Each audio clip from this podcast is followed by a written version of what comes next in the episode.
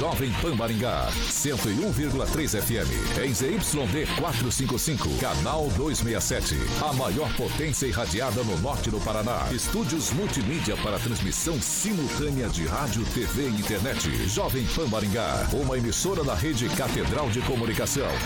Jovem Pan. RCC News. Oferecimento Angelone é para todos. Angelone por você. Blindex, Sicredi e Oral Time. A rede da informação. Jovem Pan, a rádio que virou TV. Entra no ar. O programa de maior audiência de Maringá e região. RCC News.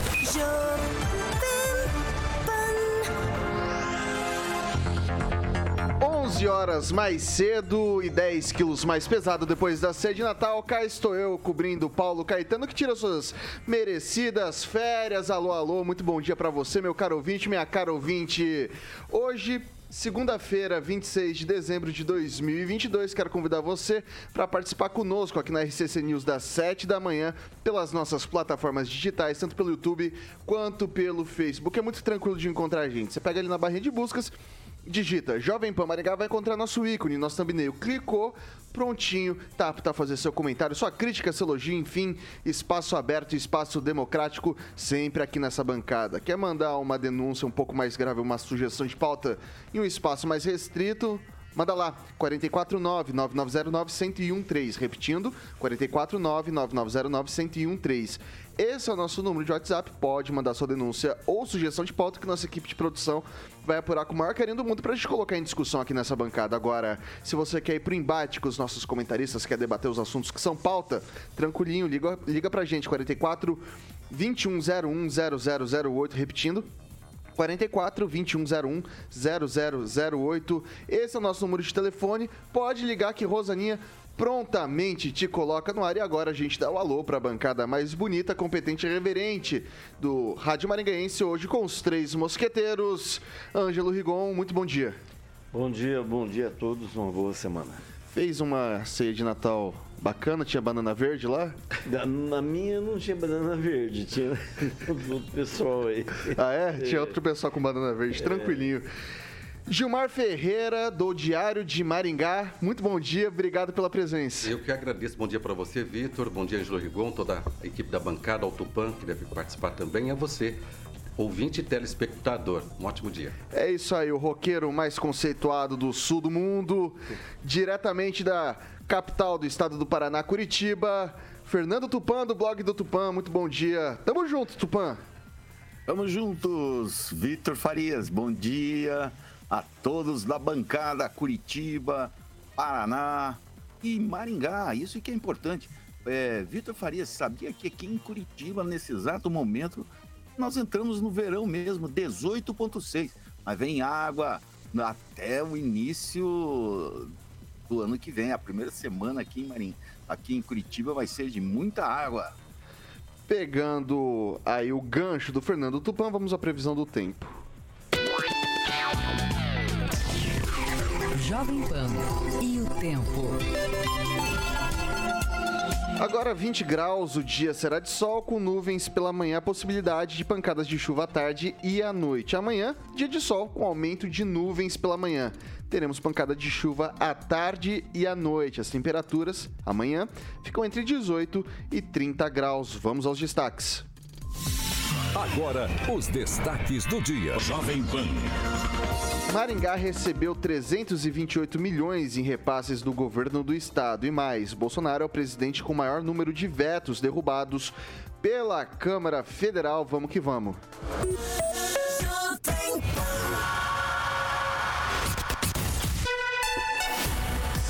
Seis, sete horas e quatro minutos. Repita. Sete e quatro. Você viu que já saiu um 6 aqui, né? Você viu que já saiu um 6 aqui. O que, que é o hábito, né, gente? O que, que é o hábito? Bom, pessoal, a gente começa com o recadinho dos nossos amigos da Fiat Via Verde, tá? Se você for viajar, a gente tá nessa época, todo mundo descendo pra praia, todo mundo indo viajar. Se você for viajar, precisa fazer as revisões e manutenções que são necessárias. O seu Fiat agora, se você ainda não tem um Fiat, a Fiat Via Verde está pronta para lhe apresentar ótimas condições para compra através da locadora da Fiat Via Verde, alugar um Fiat e ter uma experiência de cair na estrada com um dos melhores modelos, com as melhores marcas, é, no caso aí a Fiat Via Verde. E aí, vamos começar a se organizar? Ligue agora na Fiat Via Verde a gente, e agende a sua revisão ou já verifica a disponibilidade do Fiat de seu interesse para locação. A gente tem vários modelos, tudo muito bom, tudo muito bacana. Liga lá.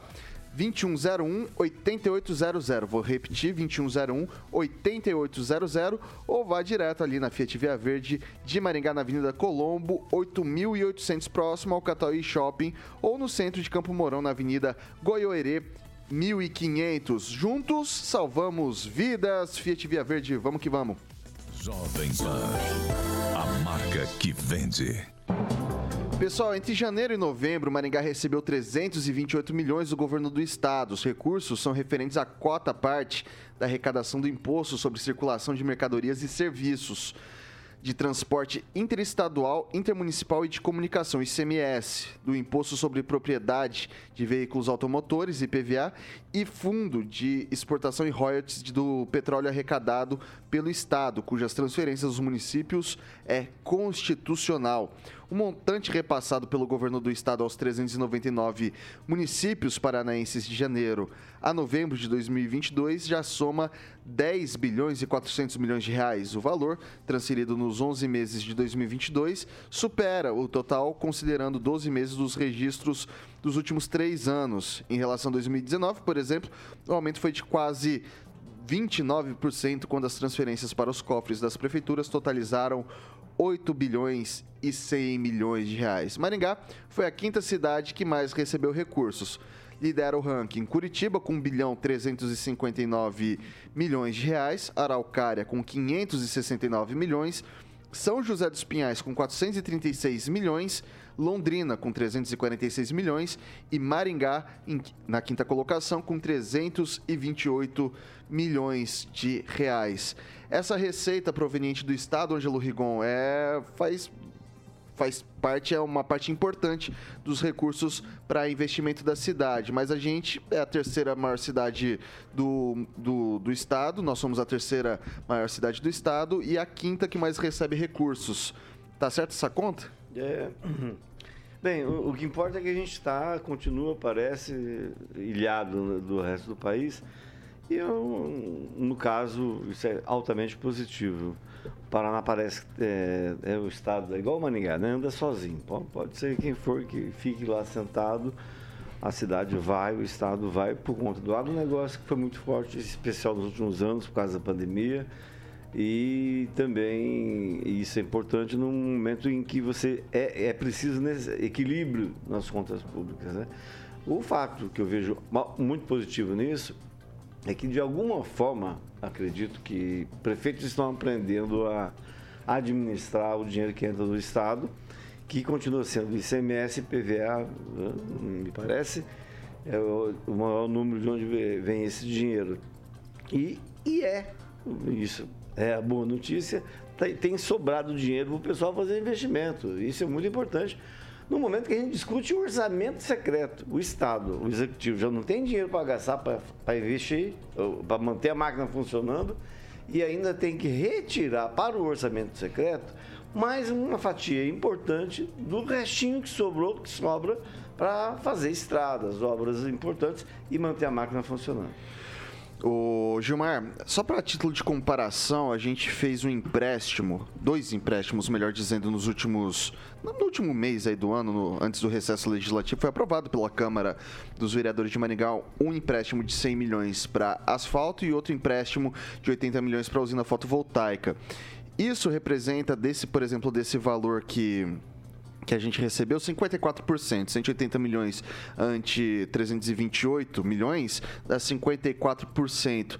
É, com esses recursos que vem do Estado, com a arrecadação do município, que também é grande, sobretudo nos primeiros meses do ano, com o IPTU, etc., tem o ISS, é, compensa Maringá fazer empréstimos ou, ou de repente já dava para fazer esses investimentos à usina e também do assalto com recursos próprios? Victor, é, na verdade, empréstimos são feitos é, na cidade de Maringá, em qualquer município, desde a emancipação. É, Fala-se muito nesse empréstimo, mas também Maringá já vem pagando é, empréstimo de outros, inclusive o próprio presidente da Câmara, no caso Mário Socawa, comentou sobre isso desde o início que Maringá foi emancipada. Então, Maringá, como você mesmo disse, é a terceira cidade do estado, em, na maioria das vezes é a segunda que mais gera, é, no caso, empregos no estado do Paraná, por parte do governo do estado, não está recebendo os recursos é, necessários. Ela não está é, sendo contemplada, porque se é a terceira é a quinta que mais recebe recursos, é a segunda que mais gera emprego, algo não está muito é, a contento a nível do governo do Estado. E outra coisa, falamos muito, ah, porque é dinheiro do governo federal, é dinheiro do Estado. O governo federal nem o governo estadual gera nada, pelo contrário, os recursos são oriundos dos municípios. Em relação ao que você me perguntou a respeito do empréstimo, mesmo tendo um caixa interessante, havendo superávit, sobrando dinheiro para fazer investimento, o que precisa ser avaliado é que esse empréstimo está sendo feito de uma forma em que, segundo os técnicos, ele podem, é, no caso, ser diluído. Então, é uma forma é, eficiente, sim, de administrar. É necessário. Muitas vezes você tem a oportunidade de comprar na sua casa, você tem o dinheiro para comprar, você faz o, o para investir num negócio e você quer que aquele negócio se pague. Aí eu, eu acredito ser viável sim. Legal, vou passar lá para o Tupã, lá em Curitiba, porque a capital recebeu vou colocar aqui 10% do aproximadamente 10% dos recursos desse, dessas arrecadações, né? Ah, e aí, Tupã, esse, esse, dinheiro é necessário ou dava para diluir um pouco mais pelos outros municípios? Se você pensar bem, Curitiba é a maior cidade do estado e corresponde a praticamente é, 1, é, 20% da população do Paraná. Eu acho que podia ser um pouquinho mais aqui para Curitiba, porque a cidade oficialmente está em torno de 1 milhão e 800 mil habitantes aqui na capital, e a região metropolitana aqui chega a 3 milhões. Então é 30% da população do Paraná está concentrada nessa região. É importante também lembrar que o orçamento secreto não é coisa do governo do estado, mas sim da Câmara Federal. E espero que isso realmente não progrida e, e que acabe definitivamente no ano que vem, né, Rigon? Apesar que os, os deputados aí, federais aí estão com sangue nos olhos porque isso acabou. O interessante que a gente podia é, levantar é se Maringá recebeu alguma coisa com relação a isso, não é, Gilmar? É... Pode é, falar. É, na... Pode falar, Gilmar. Pode falar. É, na verdade, o que eu vejo, essa forma que é administrado o nosso país, que é essas emendas, ela proporciona muito a corrupção. Deputado federal, deputado estadual, ele é eleito para criar leis e legislar, não para ficar servindo de despachante ou atendendo interesses particulares. Porque, na verdade, o que, que ocorre? Você vota no deputado estadual, no deputado federal, no senador, para que possa fiscalizar. Aí eles ah, mas eu levei recurso para o município. O recurso saiu do município, foi para o caixa do governo do estado. Ele precisa, de uma forma ou de outra, voltar para os municípios. Precisamos de um novo pacto federativo que resolva isso. Pode falar, Ângelo. Só, só acrescentar, é, Maringá não recebeu o dinheiro do orçamento secreto, apesar de ser secreto a gente não saber mas dos quatro deputados estaduais, eh, federais por Maringá, a única informação publicada que se conseguiu levantar, graças ao pouquinho do secreto que foi tirado, foi o deputado Ricardo Barros, que deu trator, se não me engano, comprou trator para uma cidade pequena. Esse dinheiro do orçamento secreto, ele é normalmente destinado para cidades pequenas, longe da base parlamentar do sujeito. Que é isso aí que tem que ser é, esclarecido né, Por que, que você tendo um dinheiro que já é secreto por natureza, tem que botar lá na prefeitura, lá do outro lado do mundo, né? E isso faz levantar suspeitas. E lembrando que Maringá, Vitor, é, fez empréstimo junto ao governo federal, sim. Hoje Maringá tem uma rede de esgoto invejável, exemplo país, asfalto, principalmente no Jardim Alvorada, com dinheiro do Cura, do projeto Cura, que era para isso. Depois, na época do Collor, tinha o Produrb. Então, é função do governo federal prover, devolver o dinheiro aos municípios para senão não tem infraestrutura. Mais alguma coisa, Gilmar? É, na verdade, é que o Rigon só complementou, o dinheiro sai do município. Nem o governo do estado, nem o federal produz nada. Pelo contrário, gasta e, da maioria das vezes, gasta de uma forma errada. Eu, é, particularmente, tenho a opinião que não é, teria que acabar tanto com esse orçamento secreto quanto as emendas parlamentares, que só serve para comprar apoio de deputados que privilegiam os seus parceiros nos municípios. 6 horas e 15 minutos. Repita. 6 e 15. Vai, pega no tranco, pega no tranco. É, pessoal, é o seguinte, o deputado federal e ex-líder do governo Bolsonaro na Câmara Federal, Ricardo Barros, vai assumir a Secretaria de Estado da Indústria, Comércio e Serviços. Ele foi anunciado na tarde da última sexta-feira, dia 23, pelo governador reeleito Ratinho Júnior, do PSD. O governador anunciou mais cinco nomes que vão compor o primeiro escalão do governo do Paraná a partir de 1 de janeiro. Além de Barros, o atual diretor de Educação da Secretaria da Educação e do Esporte, Rony Miranda, passa a liderar a pasta, que volta a atender somente a área da educação. Outros três indicados se mantêm nos postos que já atuam é, já ocupam atualmente Beto Preto na saúde, Elisandro Pires Frigo na administração e previdência e Letícia Ferreira da Silva à frente da Procuradoria Geral do Estado. Acho que essa notícia da, do Ricardo Barros alçando uma secretaria ah, no Estado chamou atenção na, na sexta-feira, eu que, queria repercutir hoje com vocês. É, o, o Gilmar, agora Maringá perde um deputado, porque o suplente dele é o Marco Brasil, lá de Londrina. É, eu quero ver na perspectiva da cidade, na sua opinião, Maringá mais ganha ou perde com essa saída do Ricardo da Câmara Federal para alçar uma Secretaria de Estado? Na verdade, Maringá não perde. Maringá também não ganha. Porque, na verdade, sempre se comenta de que lado que o deputado federal Ricardo Barros está. Ele sempre esteve dos, do mesmo lado, fazendo aquilo que ele sempre fez, angariando recursos e privilegiando o seu grupo. Ele, ele, é um deputado de resultado, mas precisa ver que tipo de resultado que ele traz para, para o município. Há também aquela frase que a família Maringá deve muito à família Barros. Respeito tudo aquilo que o deputado federal Ricardo Barros constituiu em Maringá, mas toda a família Barros sempre foram muito bem pagas com recursos públicos para desenvolver o trabalho que faz. Você elege o, deputado Ricardo Barros para que ele faça o quê? Trabalhe em favor do país e do município. A Maria Vitória, o próprio Silvio Barros e, e assim por diante. Então, é uma família que é, tem, um, sim, um papel importante na política maringaense, paranaense, por que não dizer do, do, do país, mas que é bem pago com recursos públicos. Tupã, nome interessante para compor essa, essa, essa base talvez política e técnica do, do, no governo do estado? Ou não tem técnico em nada nisso daí? Vitor, são acomodações políticas, resultados da eleição que levou o Ratinho Júnior a vencer no primeiro turno no dia 2 de outubro. Daqui para frente, nós vamos ver que o Ricardo, os movimentos do Ricardo Barros tendem a disputar uma eleição majoritária. Eu acredito que ele, com este cargo, está pensando em 2026 disputar no Senado, que nós teremos duas vagas. Aí vai depender de vários arranjos que nós vamos ter até lá. Você vê, o, nessa semana ou nas próximas, nós vamos ter os indicados do MDB, nós vamos ter os indicados do União Brasil, dois partidos importantes que levaram o Ratinho Júnior dá a lavada naquele esquerdista Roberto Requião. Então nós vamos ter uns dias interessantes, uns meses interessantes que nós vamos definir a política paranaense para os próximos, vamos lá, 8, 12 ou 16 anos. A partir de agora vai ter uma, um, uma as forças vão se reunir já pensando em 2026 e quem sabe o Ricardo pode até disputar o governo do estado. E ele precisa disso porque aí em Maringá ele perdeu um pouco de força política e precisa recuperar.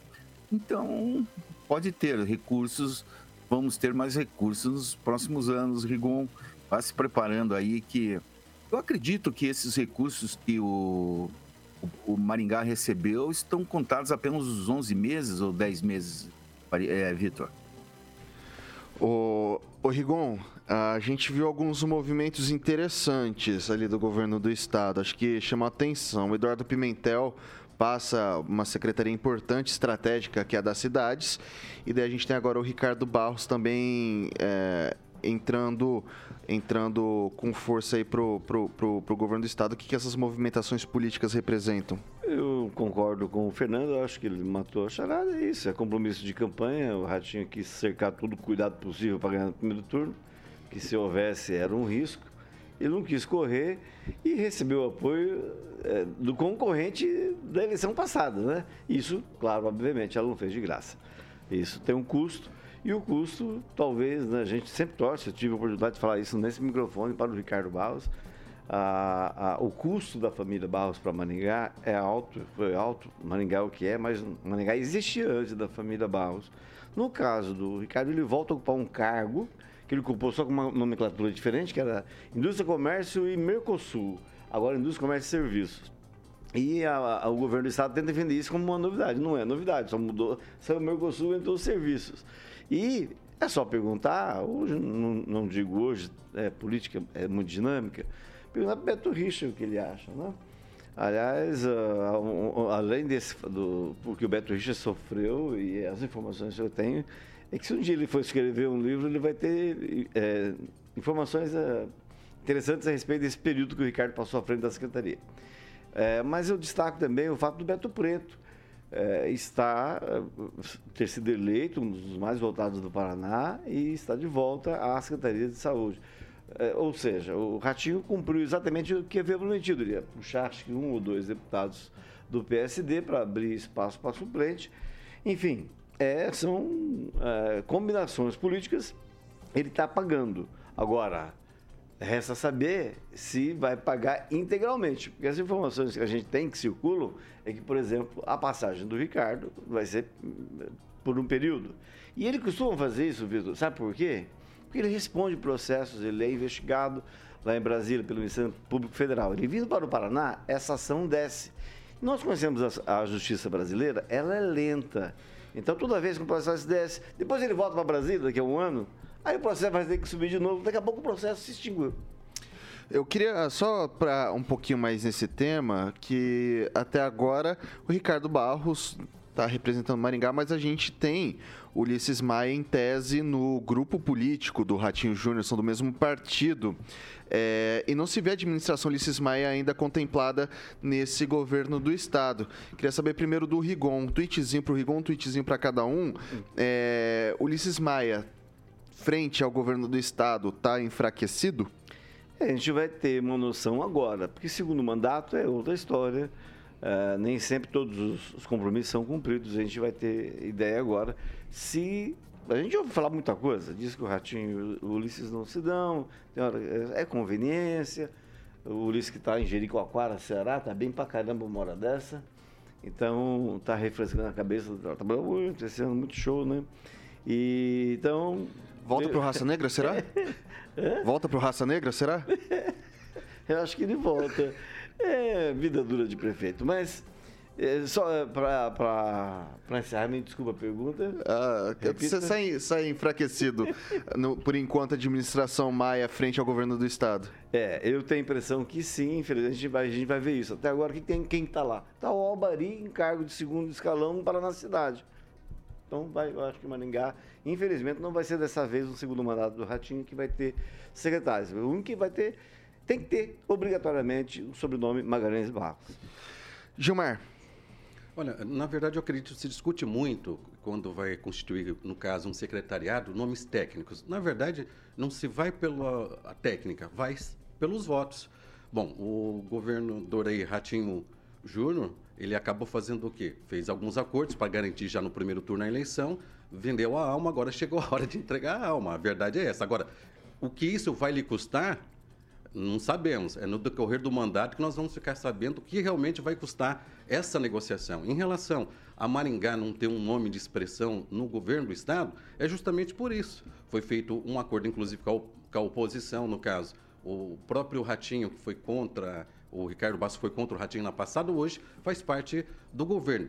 Colocar esse povo todo no mesmo local junto, muitas vezes você consegue atender um, um setor e outro não. É, a política é isso. Na política, até vaca voa, né? E aí, Tupã, como é que tá cotado o nome do Ulisses Maia aí no, na nossa capital? Se ventila bastante ou tá meio, meio ofuscado? O, o que eu vejo tudo nisso, Vitor, é uma acomodação de força. O, recentemente, até acho que o Rigon é, tinha contado essa história aí, que o Silvio, o Silvio Barros, o Ricardo Barros, teria voltado a se aproximar do Ulisses Maia. Então, tem um dedinho também de Ulisses Maia nessa indicação do Ricardo Barros. E provavelmente vai ter alguma indicação no, no, no primeiro ou no segundo escalão, assim. Ele tem bastante força aqui no governo de Ratinho Júnior. Você vê que ele tem acesso aos principais deputados. Recentemente, ele teve com o deputado Guto Silva, que vai assumir uma pasta importante que é o planejamento. Então, nós temos que ver bem o que essa acomodação de forças vai resultar. E tem muita coisa em jogo. Por exemplo, o Ulisses pode ser um candidato ao governo em 2026, por que não? Ele mostrou aí Maringá, sim, Maringá, ah, na semana retrasada, quando eu estive aí, pelo amor de Deus, Maringá está muito bonita mesmo, e mais bonita e melhor cuidada do que aqui em aqui Curitiba, sabe? Curitiba vive período assim de decadência política fora do comum. A esperança agora com, é, com a ascensão do vice-prefeito Eduardo Pimentel, que vai assumir a pasta das cidades, isso melhore um pouco. E é importante o seguinte, a, é, a, a jogada para a chegada do, do Pimentel à Secretaria das Cidades, Vitor, é porque ele vai sair candidato em 2024 à Prefeitura de Curitiba, a sucessão do Rafael Greca. E ele sai da Prefeitura de Curitiba porque o Rafael Greca não deixa nem erva daninha crescer em volta dele. Qualquer coisa que apareça ali, o Rafael Greca pisa em cima, ele quer alguém na sucessão dele que faça o que ele queira, que continue políticas de asfalto, de é, repasse de recursos para as empresas okay, de transporte coletivo, mais ou menos isso. Então, nós vamos ter um momento importante que o Eduardo Pimentel vai poder aparecer para todo o Paraná e, quem sabe, garantir a eleição à Prefeitura de Curitiba em 2024. 7 horas e 27 minutos. Repita. 7 e 27, dessa vez eu não errei, né? O que é a memória afetiva com meus amiguinhos das 18 horas também, né? É, pessoal, a gente faz um rápido intervalo aqui pelo Dial 101.3, mas a gente segue junto. Ah, pelas plataformas digitais, tanto pelo YouTube quanto pelo Facebook, sua voz e vez aqui nessa bancada. Meu caro ouvinte, minha caro ouvinte, não saia daí que a gente volta já já. RCC News. Oferecimento. Angelone é para todos. Angelone por você. Blindex. Escolha o original. Escolha Blindex, a marca do vidro temperado. Oral Time Odontologia. Hora de sorrir. É agora. Sicredi Texas. Conecta, transforma e muda a vida da gente.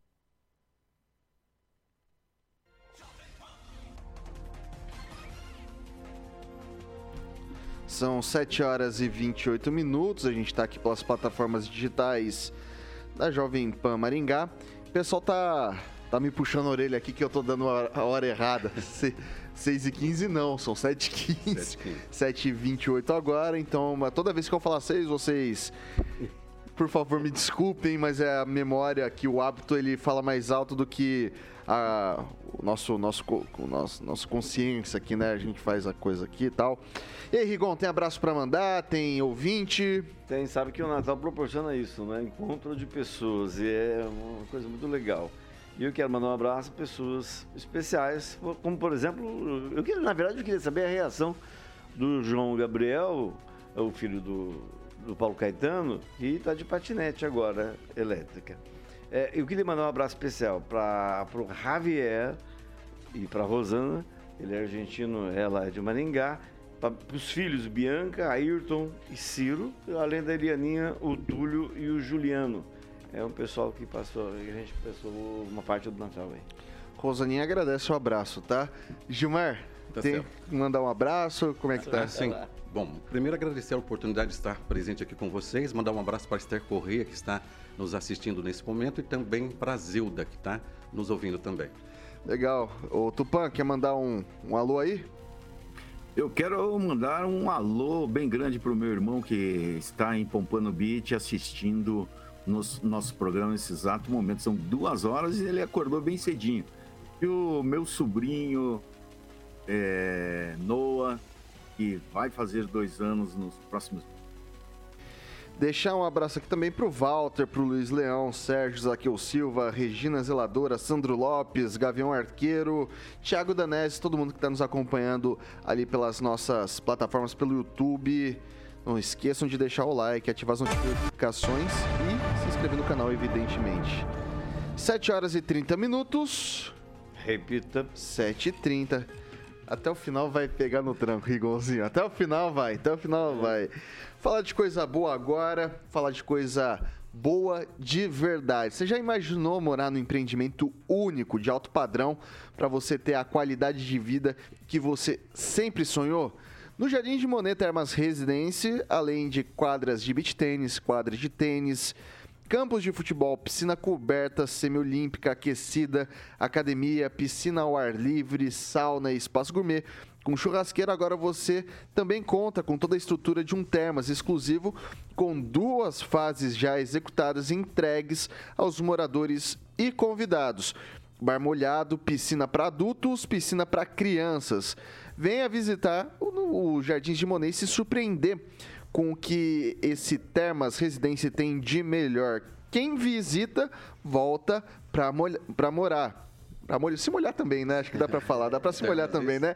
Quem vem visitar, volta para morar. Tudo isso, tudo que você precisa saber sobre os lotes e demais informações do Jardins de Monet Fale com a Monolux pelo telefone 3224 3662. Vou repetir: 3224 3662. O Instagram é arroba Jardins de Monet, Monete com Tzinho, né? Jardins de Monet, MGA. Arroba Jardins de Monet, MGA. Facebook, Jardins de Monet, Termas Residência. E o site é o Jardins de Monet, residência.com.br. Vou repetir: Jardins de Monet, residência.com.br br Jardins de Monet, quem vir visitar, volta pra morar, Rosaninha. 7 horas e 32 minutos. Repita. 7 e 32 garoto. Foi que foi, hein? Maravilhoso. Pessoal, seguinte, quase metade dos projetos analisados pela Comissão de Constituição e Justiça da Assembleia Legislativa do Paraná em 2022 é de autoria dos deputados estaduais paranaenses. Das 587 propostas, discutidas na comissão neste ano, 280 foram apresentados pelos parlamentares. O número representa 47,68% do total de matérias. Durante o período, a CCJ realizou 63 reuniões, sendo 38 ordinárias e 25 extraordinárias. Os dados fazem parte de um relatório formulado pela assessoria técnica da comissão. Em segundo lugar, com o maior número de proposições analisadas, está o Poder Executivo, autor de 114 projetos, ou seja, quase 20% deles. Em seguida, veio o Tribunal de Justiça do Estado, com 24 matérias, a Procuradoria-Geral de Justiça, Ministério Público, com seis propostas, e o Tribunal de Contas com dois projetos. Já a Defensoria Pública apresentou dois projetos e a Comissão Executiva da Assembleia, cinco. Dos 587 projetos totais, 482 receberam pareceres favoráveis, já os pareceres contrários representam 4,42%, 26 projetos. 70 projetos receberam pareceres pela baixa diligência. Os parlamentares discutiram ainda cinco projetos de decreto legislativo e três projetos de emenda à Constituição do Estado. Foram apresentadas 123 emendas aos projetos nas comissões e no plenário. Por fim, os projetos de resolução representam 0,86% do total e as proposições de veto foram 13 no total. Uh, queria começar agora com o Tupã. A gente avalia esses números. Uh, a, a, o parlamento, né, a Assembleia Legislativa, teve uma atuação adequada nesses quatro anos, o, o Tupã? Ou deixou a desejar? Olha, Vitor Faria, para mim fez um, um, um, ótimo trabalho. Nós tivemos alguns temas polêmicos assim que eles seguraram a barra, como é o caso da privatização da, da Copel. E a experiência deles em, outro em outros eventos que a esquerda sempre procura se mobilizar e buscar maneiras para desgastar o, o, o, o, deputados que não sejam de esquerda. Eles adotam as bandeiras e ficam berrando, gritando. Não, isso não pode fazer. A verdade é o seguinte: cargo, é, essas estatais aí, você puder passar para frente que diminui é, indicação política, é, olha, é uma jogatina por detrás nos bastidores, todo mundo querendo cargos e você ter que conviver isso. Aí eu acredito que, por exemplo, com a Copel agora deve baixar um pouco esse valor absurdo da conta de luz.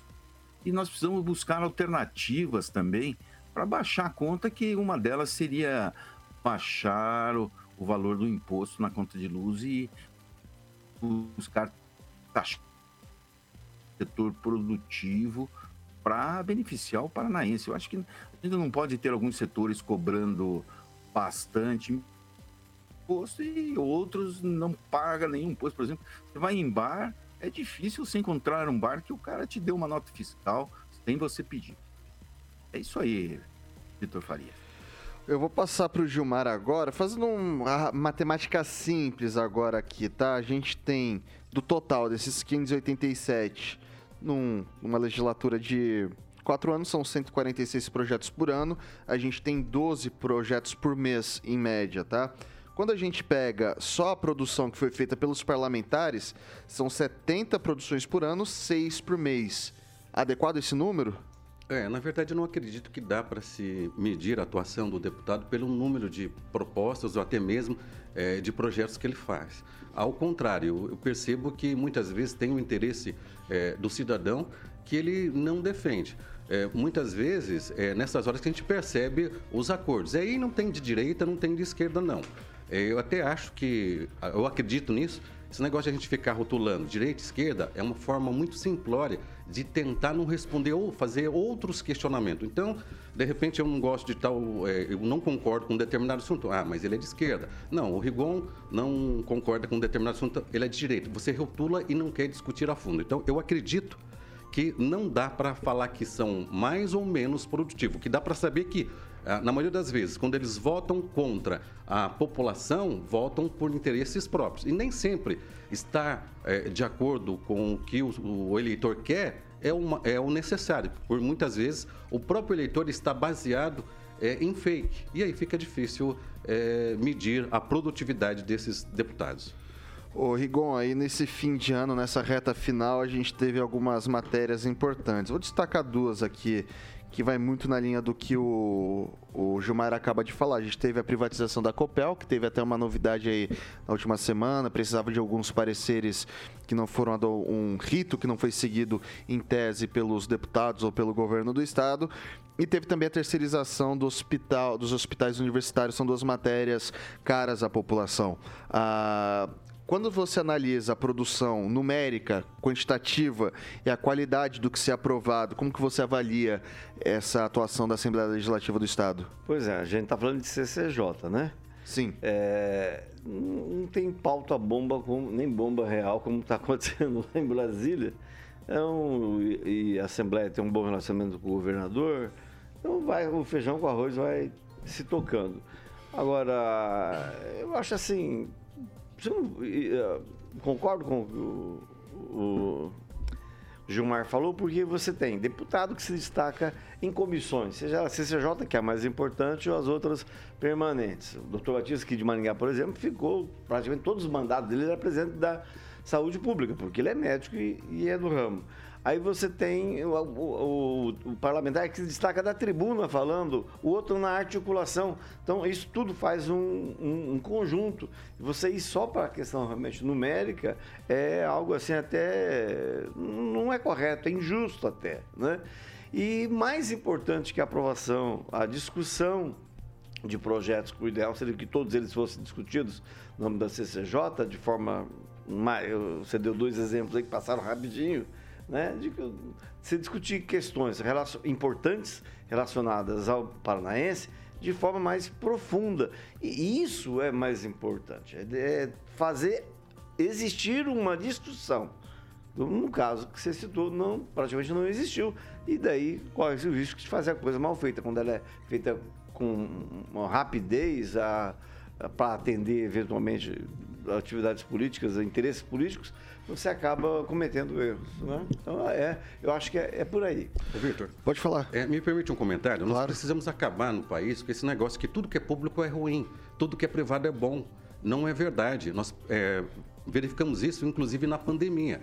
Se não fosse a saúde pública, o nosso país teria entrado num colapso, porque em Maringá mesmo, é, por várias vezes, a gente é testemunha disso, não morreu ninguém por falta de assistência pública por não ter leito, mas nós percebemos que em algumas vezes o setor privado pediu socorro ao setor público. Então nós temos que parar com esse negócio que tudo que é público é ruim, tudo que é público é cabide de emprego, tudo que é privado é bom. Nós temos alguns serviços terceirizados que são ruins, de péssima qualidade. Nós temos alguns servidores públicos que são comprometidos e tem uma minoria que infelizmente não são comprometidos. Então, o que difere se é bom o setor público ou privado é a gestão. Tem muita coisa boa no público que, na minha opinião, respeito quem pensa diferente, que tem que permanecer na mão, é, no caso do Estado.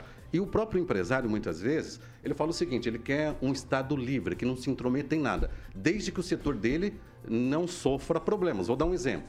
Nós falamos muito no agronegócio. O agronegócio faz um papel importante neste país, só que ele também se beneficia muito ele se beneficia muito. Para o agronegócio, tem alguns é, financiamentos, alguns favores que você não vê de forma alguma em outros setores da, da sociedade. Eu, eu queria só puxar aqui para perguntar um negócio para o Rigon. Ele falou da questão da articulação, de se destacar na tribuna, comissões. A gente tem duas atribuições que são bem claras do ponto de vista institucional de um parlamentar: a questão da fiscalização e da legislação. Tem aquele, aquele deputado, ou vamos colocar o vereador ou o senador, que ele se destaca por fazer os requerimentos, indica, mais requerimentos, questionando algumas coisas e pouco propõe projetos de lei. A gente tem aquele que faz o projeto de lei, mas nem sempre fiscaliza, faz ah, dentro das articulações formas de, de, de legislar e às vezes acaba deixando meio de lado a fiscalização. Mas são duas atribuições que são institucionais do deputado, que são, por exemplo, de um, vereador, de um deputado, como eu disse. Ah, eu queria comparar mais ou menos assim. É a mesma coisa que ser um jogador de futebol, você sabe chutar bem no gol, mas você não sabe tocar a bola direito. Você tem que fazer os dois, pelo menos mais ou menos, é ou não é, Rigon? Ah, toda razão, é isso aí. Não pode se esquecer que, fora isso que eu falei, é, é institucional, é básico, né? Agora, o ruim é você ver o número de pessoas que não sabem disso e que estão ocupando cadeiras, ocupando espaço, gabinetes, gastando dinheiro e a pessoa não faz, só reclama na internet, nas redes sociais. Isso não resolve. Rede social não, fa não faz parte do, do, da estrutura administrativa na, na República. Então, o, o, correto seria realmente que todos os legisladores, tanto deputados e como, principalmente como vereadores que estão aqui, né, deputados e vereadores, que o vereador está mais perto, ele deveria cobrar mais, fica mais fácil para ele. E outras situações ele podia fazer a coisa mais rápida. É porque basta levantar o, o telefone, ligar para o secretário e cobrar. E isso existiu aqui em Maringá. Hoje não, hoje é tudo, você tem que fazer uma cartinha, um SEI, lá pelo SEI, o sistema, e isso gera burocracia, isso gera contratação de funcionário, é aquela coisa toda é, de, que a política se notabilizou de criar cargos, né? Só que com uma nova roupagem. 7 horas e 43 minutos. Repita. 743, garoto. Pessoal, agora o seu sonho de ter um imóvel em Porto Rico ficou mais próximo de se tornar realidade. Com a Mondonex. Você conhece o jeito Mondonex de fazer as coisas? É isso mesmo. A Mondonex tem um jeito especial de proporcionar lazer inteligente. Com a Mondonex você pode ter seu imóvel em Porto Rico com toda a comodidade e sem. Uh e sem esquentar a cabeça com limpeza, compras e outras situações que tomam seu tempo durante seu fim de semana, deixando você 100% livre para aproveitar o seu lazer, para você descansar, para você se divertir. Mondonex Village já está pronto e você compra o seu imóvel completo com móveis maravilhosos, eletros. O imóvel vem equipado por completo, além das soluções inteligentes que foram idealizadas pensando em você. Se interessou? Anota aí o WhatsApp 44 32 11 01 34. Vou repetir: 44 32 11 01 34. Para saber mais, você que sonha em ter seu imóvel de lazer em Porto Rico, não pode perder essa chance. Vou repetir para você: 44 32 11 0134. Esse é o WhatsApp, só mandar mensagem e pegar todas as informações desse belíssimo empreendimento que foi montado ali em Porto Rico. É só entrar em contato com a equipe da Mononex. Lá tem o grande Thiago, gerente comercial. Ele e a sua equipe estão prontos para atendê-los. Mondonex é lazer inteligente. Confere lá, mondonex.com.br e vou repetir o WhatsApp mais uma vez que é para você não esquecer.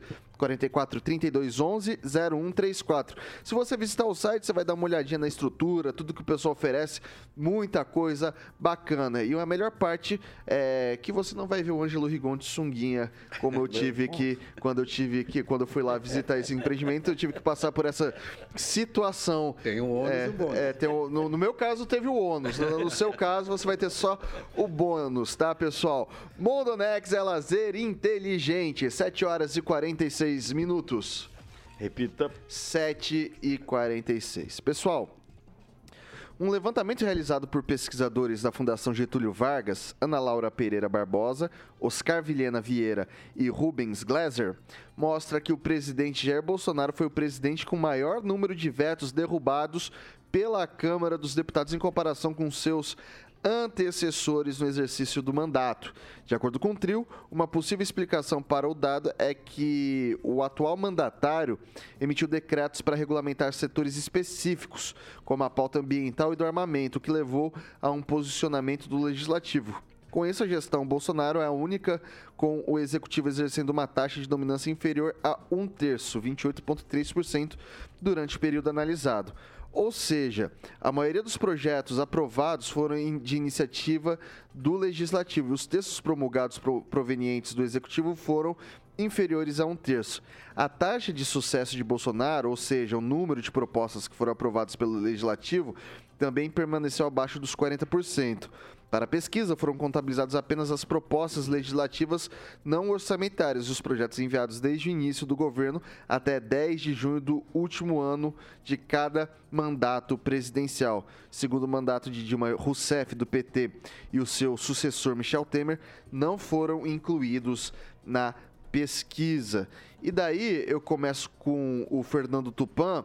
Atrapalha o, o desempenho, atrapalhou, melhor dizendo, já estamos indo para a última semana do ano, atrapalhou o desempenho do atual presidente, é, essas, essas, vamos colocar assim, essas rusgas com o parlamento? Olha, é, eu acredito que não. Que, o que, que aconteceu, Vitor Faria? Por exemplo, na época que aprovava tudo do governo, era a época que tinha mensalão. Tipo, quando você. O Congresso é mais livre, você vê que ele tem o protagonismo. Quem tem que ter o protagonismo na. Na confecção de leis é o Congresso e não o Executivo, porque senão fica tudo vaquinha de presépio e a gente fica se questionando para que nós temos deputado federal que a, balança a cabeça para tudo. A gente demorou para entender que existia algumas coisas que ocorriam nos bastidores, como essa coisa chamada mensalão que rolou no governo do PT na década passada até a, re- e na retrasada. Então, nós descobrimos muitas coisas que agora vem se mostrando o porquê certas coisas a- acontecem e outras não. Eu, eu acho extremamente positivo assim. O executivo tem que administrar e o legislativo tem que fazer as leis. Gilmar, é, será que essa agora é uma tendência? Foi, eu vou colocar de uma forma diferente, diferente. Foi falta de tato político do Bolsonaro ou é uma tendência que vai se repetir para os próximos anos, é, partindo do parlamento? Ô, Vitor, você aceita uma provocação? Claro que aceito. Você gostaria que eu respondesse como de direita, de esquerda ou minha opinião? Sua opinião, evidentemente. Eu vou ser um pouco rápido, mas assim, vou responder das duas formas. Bom, se você eh, for responder da forma da direita, isso eh, implicou que o governo Bolsonaro não fez um bom governo, que o legislativo, o parlamento não deixou ele trabalhar. Isso a direita. A esquerda, por outro lado, é, vai dizer o seguinte: vai dizer que ele não teve, ah, no caso, o diálogo necessário, projetos necessários para serem eh, aprovados. Agora, a minha opinião é que o presidente Bolsonaro ele gastou muito tempo é, tentando governar o país pela internet, fazer confusões, tentar levar. É, mesmo depois, no final do governo, ele adquirindo, comprando de porteira fechada o Centrão, ele acabou não conseguindo fazer o que realmente ele queria, o que o grupo dele queria.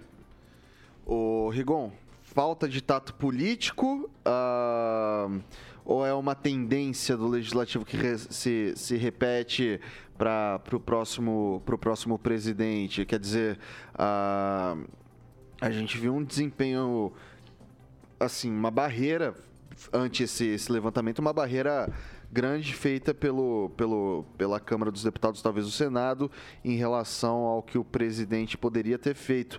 Ah, e aí, qual das duas versões você gosta mais? Eu acho interessante, acho que qualquer prefeito de qualquer cidade pode responder isso.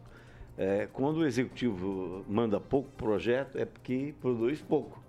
Então a gente está vendo o reflexo disso agora, esse final de ano graças a Deus, a, a, nessa transição, esses, esses números estão aflorando e a gente está arregalando os olhos. Né? Obviamente, quem se preocupa com o dinheiro público. A gente está vendo, por exemplo, que os principais pontos, habitação, saúde, educação, é, e esses três pontos, de forma especial, não tem dinheiro nem para merenda, né? você reduziu custos que hoje já estavam ultrapassados, ele reduziu para o ano que vem não sabe confeccionar um, um, orçamento, por quê? Que ele priorizou, o governo federal priorizou a política. Isso não dá, não, não dá certo. Do ponto de vista político, é que algumas pessoas não acordaram ainda. Né? Então, só banana verde, né? É, compraram. É por, não é à toa que houve banana verde na festa de Natal do pessoal lá em Frontier de Guerra. Banana verde é uma expressão, quer dizer assim, você está sendo enganado. Estou te vendendo a banana verde como se fosse madura. E lá estava forrado com o apoio do poder público, a prefeitura dando aquela força. O Bolsonaro se elegeu em cima desse discursinho de falar ah, que a caixa preta do BNDES. Passaram-se quatro anos, ele mesmo reconheceu que não existia caixa preta, mas pior que isso, ele não criou nenhum mecanismo que impedisse o financiamento externo né? O BNDES, ó, é só fazer uma lei. O Congresso aprova, está proibido o BNDES financiar outros países. Não, ele não fez nada disso, passou quatro anos mantendo um discurso e não fez, não trabalhou. Então, falta de produção, de trabalho. E é isso, isso tudo se reflete nesses números que você passou.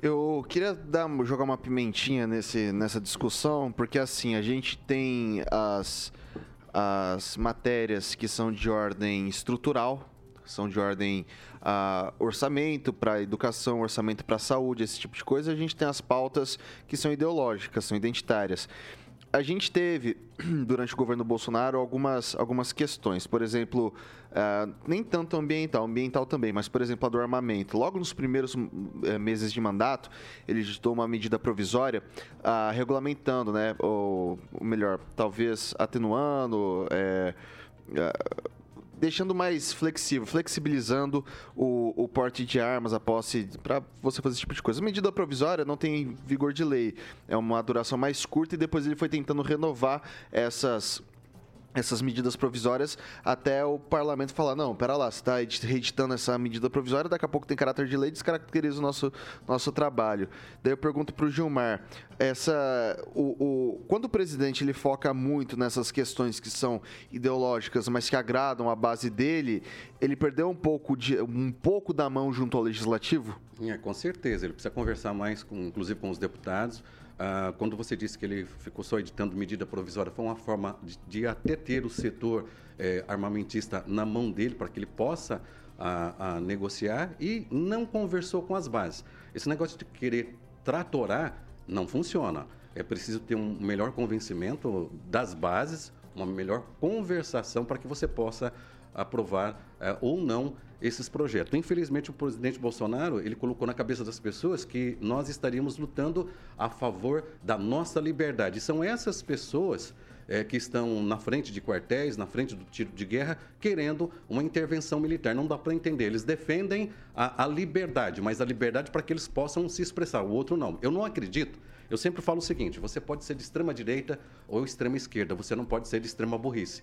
Quando alguém é, que é de direita e quer inibir uma pessoa que pensa diferente da gente, que liberdade que ele está é, defendendo? Quando alguém, é, de, eu falei da direita, quando alguém de esquerda, ele discute a política e quer terminar com que alguém pensa diferente dele, que é de direita, e fala que está lutando a favor da liberdade, eu também não acredito nisso.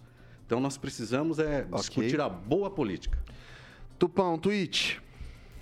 Tem muita coisa errada no Brasil. Posso garantir para você que o Bolsonaro, na maioria da, das ações dele, ele acertou. O confronto, assim, eu discordo totalmente. E o que ele precisou aprovar, ele aprovou. Então, o Brasil evoluiu. Na, nessa história, o Gilmar tá, tá, bem certo, assim, todo mundo defende a democracia do, do lado dele. Para mim, o, o pessoal pedir intervenção militar, tudo isso é possível. Eu acho que não, não, não é errado. Tem que deixar o pessoal é, se manifestar. Imagina, o Lula teve preso aqui em Curitiba quase dois anos. O pessoal acampava lá, ficaram dois anos gritando, é, cantando narrativas de esquerda e nada aconteceu. O problema é se o cara for para ação armada. Aí a história é diferente. Aí você fica em outro patamar. É isso que a gente não pode perder. Mas o cara chiar, ah, quero intervenção militar, ah, eu quero intervenção comunista, ah, eu quero isso, eu quero aquilo, tem que deixar. O que o, o, o Supremo fez querendo calar deputado, okay, Tupan, conclua. querendo calar cidadão, isso é um erro. Rigon, para finalizar, Rigon. Bom, beleza, não, uma, uma, coisa é você manifestar, protestar, outra coisa é você impedir o direito do outro. O seu direito vai ter onde começa o do outro. Então, essa obstrução que estão fazendo ah, de, de ciclovia, de próprio público, é absurdo. Quem, e eu acredito que boa parte, tem muito bolsonarista arrependido, ou pessoas que votaram no Bolsonaro, no Bolsonaro estão arrependidas. Nesse Natal eu encontrei duas. É, por conta dessa palhaçada que estão fazendo no fronteiro de guerra, que tem político por trás, pré-candidato a vereador. São os caras que querem voto, mas são os caras que querem intervenção. Com intervenção você não tem voto. Eles não se tocaram disso ainda. Então, concordo com o que o Gilmar falou. Rapidinho. É, no caso, você tem razão. Estão usando de uma forma política para angariar votos. E outra coisa, é, esse negócio de armamentista, ontem mesmo, essa semana, no início, final da semana, um, um cara lá em Brasília, é, gerente de um posto de gasolina, com registro de CAC, é, patrocinando terrorismo. Não dá para aceitar isso. 7 horas e 57 minutos. Repita. 7h57. Eu achei que ia passar essa. Você tava olhando para cima, falei, vou, vai, vai me deixar na mão, mas não deixou não. É, pessoal, não dá tempo para mais nada. Vou despedindo do pessoal por aqui. Ângelo Rigon, bom dia para você e até amanhã. Bom dia. É, a gente está nessa. Final de ano é engraçado, você parece que não está em Maringá, o trânsito muda, tudo muda, né? Então que a gente tenha uma boa semana, felicidade e aproveite bem essa última semana do ano. Gilmar, muito obrigado pela presença e não sei se amanhã está de volta com a gente, se não está, enfim. Bom, Mas fica, convite, fica o convite, fica o convite se quiser vir conversa, conversar com a gente novamente. Sempre, portas abertas, sempre será muito bem-vindo. Obrigado, viu? Eu que agradeço a oportunidade, agradeço estar ao lado de vocês aqui. Um ótimo é, final de ano para todos, né, que o ano que vem seja realmente diferente, que as pessoas conversem mais.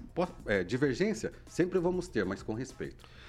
Fernando Tupan, meu velho, bom dia para você e segura esse calorão de 18 graus aí em Curitiba pra gente. Pode deixar. Eu quero que o Gilmar volte mais vezes aí, que o debate hoje foi bom. O Rigon deve ter apreciado também. O... Só quero dar o meu tchauzinho. É o seguinte, Rigon. O... Você vai ficar decepcionado com o que o Lula vai fazer. O Lula vai fazer um governo de centro. Pode apostar. Ele falou que o Lula vai fazer um governo de centro.